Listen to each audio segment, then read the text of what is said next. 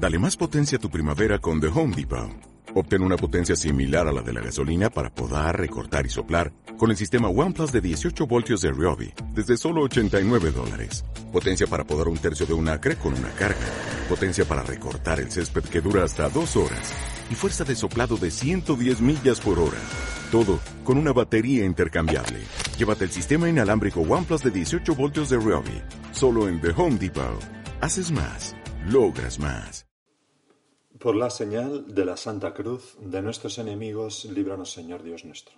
En el nombre del Padre, y del Hijo, y del Espíritu Santo. Señor mío y Dios mío, creo firmemente que estás aquí, que me ves, que me oyes. Te adoro con profunda reverencia. Te pido perdón de mis pecados y gracia para hacer con fruto este rato de oración. Madre mía Inmaculada, San José, mi Padre y Señor, Ángel de mi guarda, intercede por mí. El comienzo del Evangelio de la misa de hoy es esta frase. Después de que Jesús hubo saciado a cinco mil hombres, sus discípulos lo vieron caminando sobre el mar.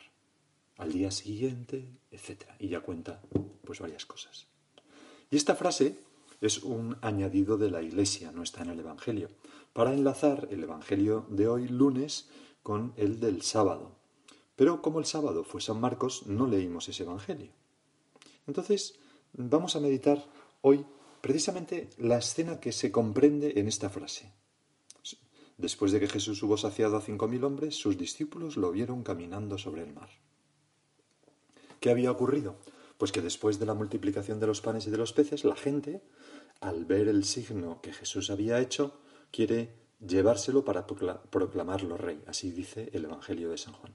Pero Jesús, que siempre mm, tan celoso de, la normalidad, de, no, ser aclamado como rey antes de tiempo, Jesús se retira, dice San Juan, a la montaña él solo.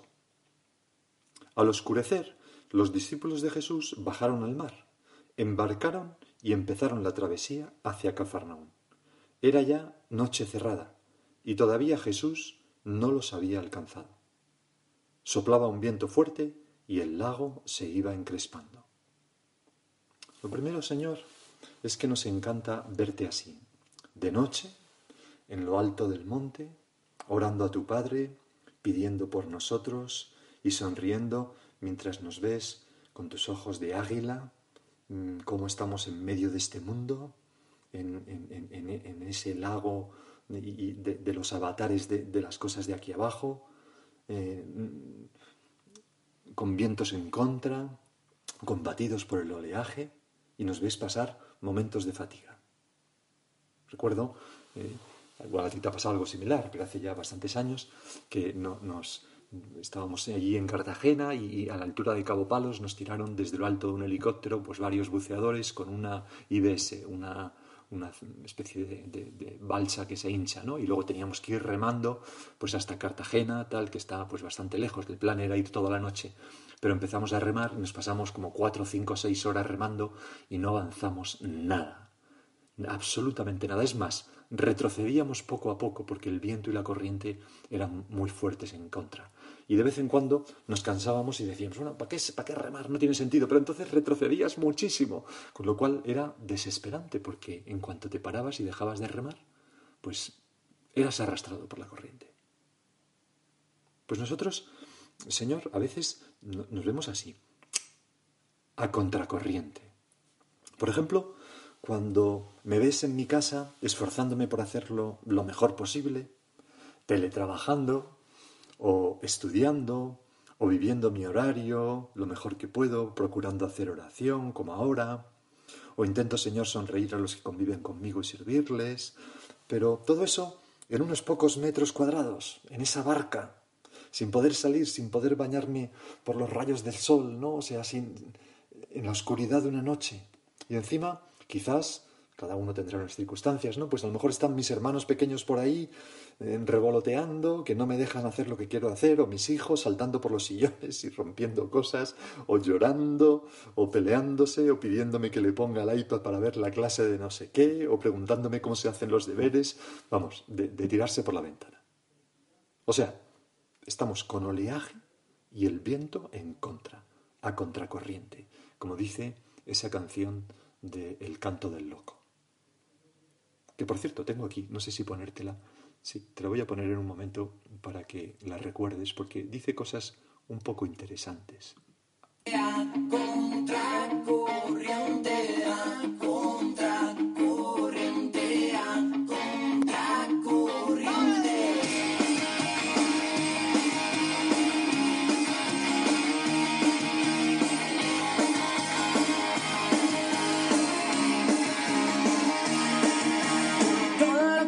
ese día me salía muy mal. Despierto y no te escucho y la sonrisa me dice que va.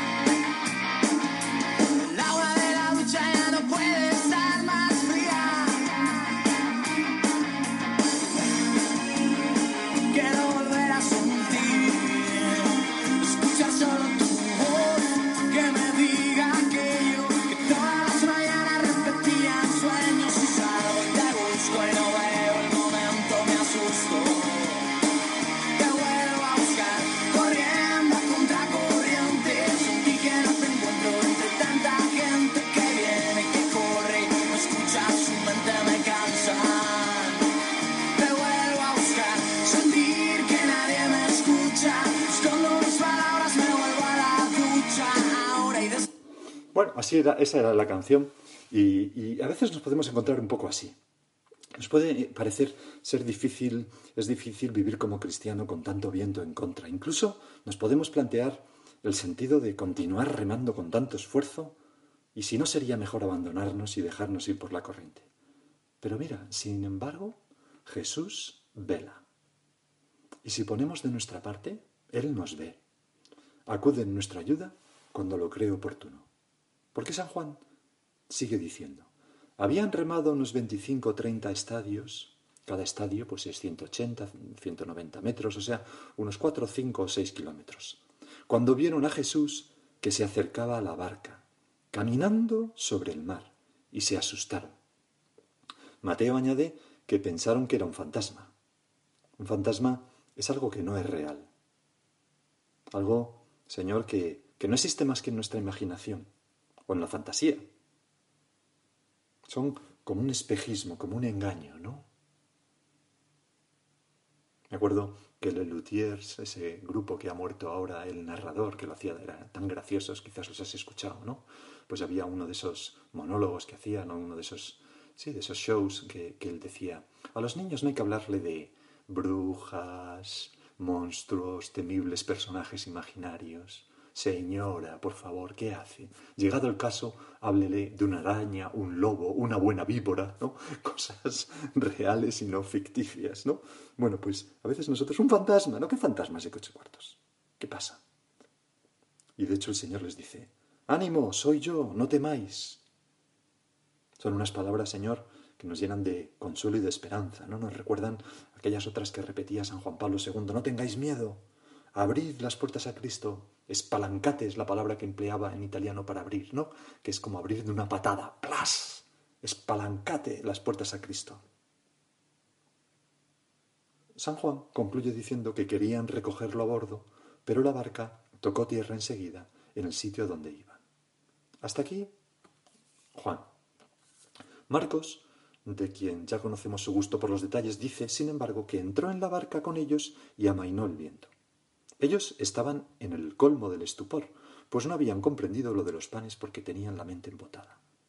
Y San Mateo nos dice algo parecido, pero añade una cosa muy interesante, y es que Pedro, al escucharte decir, Señor, que eras tú, se llenó de fe y audacia y gritó, Señor, si eres tú, manda que yo vaya a ti sobre las aguas.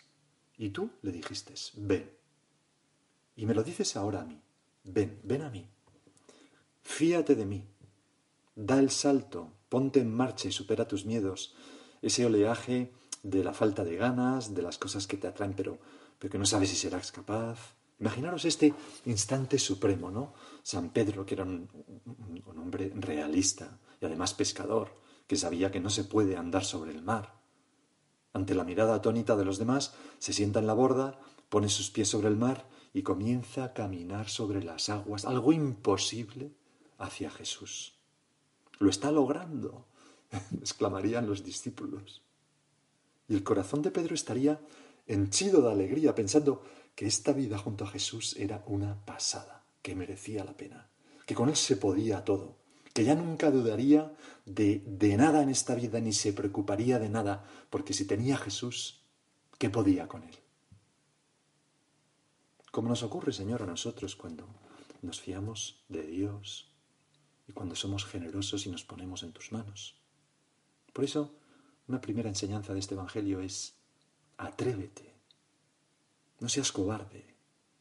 Ven, dice Jesús, atrévete a cosas grandes, confiando en mí. No seas, no te quedes en cositingas.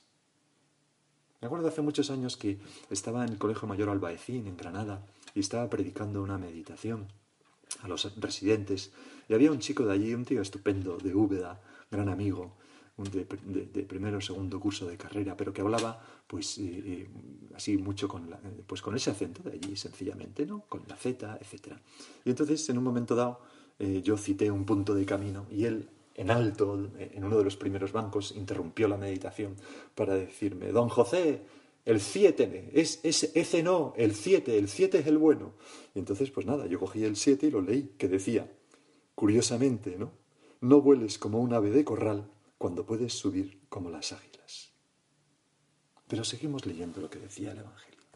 Pero al ver Pedro que el viento era muy fuerte, se atimorizó y al empezar a hundirse se puso a gritar, Señor, sálvame. Pedro se fija en el viento, en las dificultades, y deja de mirarte a ti, Señor. Es decir, se da cuenta de que lo que estaba haciendo era una locura. Y en vez de sonreír y mirarte lleno de fe, mm, se empieza a preocupar e inmediatamente a hundirse. En cuanto algo le pega bocados a nuestra fe, dentelladas a nuestra fe, lo primero que pasa es que nos hundimos. Nos hundimos en medio de este mundo. Por eso, Señor, aumentanos la fe. Un grito de angustia debió oírse en la barca. Dios mío, se hunde. Muchas veces los, pescadores no, no, saben nadar, sobre todo antiguamente, ¿no? Señor, a veces nosotros nos hemos sentido así, llenos de amor y confianza en ti, capaces de andar sobre el mar del mundo, con los ojos fijos en ti, lleno de esperanza y de alegría, sin hundirnos, todo nos parecía fácil, se estaba fenomenal y nos parecía que esto iba a durar para siempre, pero entonces viene algo que nos hace tambalearnos, nos asustamos, se nos debilita un poco la fe, la fuerza de ese viento a contracorriente nos golpea el rostro, nos tiemblan las rodillas y nos empezamos a hundir. Lo que parecía tan bonito entonces, ahora nos parece una locura. Pues, si eso te pasa, rechaza ese pensamiento.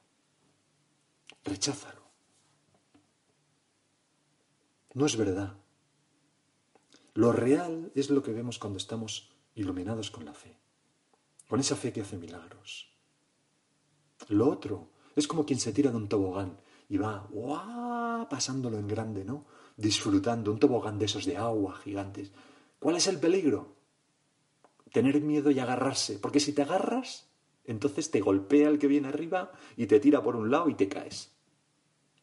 Lo que hay que hacer es dejarse llevar por esa fe. O al menos, si notas que, que, que, algo te hace temblar, gritar al Señor, Señor, sálvame, que me hundo. Como Pedro, porque entonces fíjate lo que pasó. Al instante, Jesús alargó la mano, los sujetó y le dijo, Hombre de poca fe, ¿por qué has dudado? Y cuando subieron a la barca, se calmó el viento. Con Jesús en la barca de nuestra vida, con su cercanía, Qué fácil es todo. No digo que no sea esforzado y costoso tener siempre al Señor con nosotros.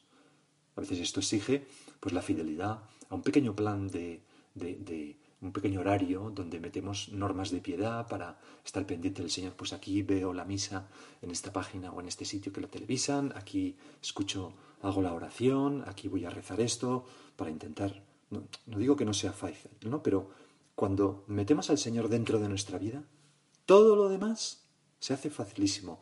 Como decían una vez el beato Álvaro del Portillo, ¿no? Con, con Jesús dentro de nosotros, con la ayuda de Jesús, con la fe, lo mm, difícil se hace facilísimo y lo imposible posible.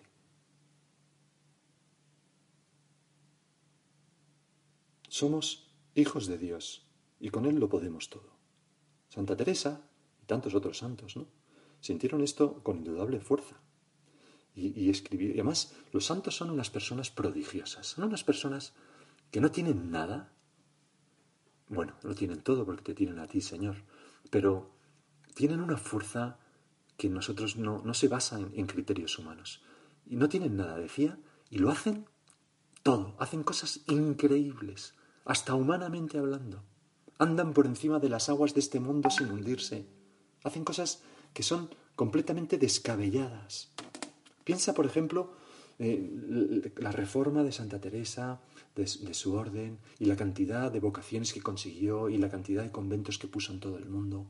Piensa, por ejemplo, en San José María, un joven, nada, con 26 años, la gracia de Dios y nada más, decía él, ¿no? Cuando ve el Opus Dei y empieza y cuando se va al cielo, la cantidad de personas que se han beneficiado de su mensaje. Piensa en San Juan Pablo II, un, un cura, vamos, aunque fuera el Papa, pero que, fue capaz de, tumbar el comunismo, la Unión Soviética, ¿no? Es, los santos son impresionantes, tienen una fuerza, andan sobre el agua, lo pueden todo. Por eso, esos versos que escribió Santa Teresa, ¿no? ¿Qué, qué, cómo, Señor, cómo me, gustaría que, que, que, poder experimentar esto todos los días de mi vida, ¿no? La verdad de estas palabras. Nada te turbe, nada te espante, todo se pasa. Dios no se muda. La paciencia todo lo alcanza. Quien a Dios tiene, nada le falta, solo Dios basta. Con Dios hasta caminaremos por encima de las aguas y no nos hundiremos. No solamente nosotros, sino toda la iglesia, que vamos en esta barca. Eh, la iglesia Decía en una ocasión San Agustín, camina su jornada entre las persecuciones del mundo y las consolaciones de Dios, entre esos ataques del oleaje y Jesús que nos da la mano y nos tira para arriba. Vamos a acudir a nuestra Madre.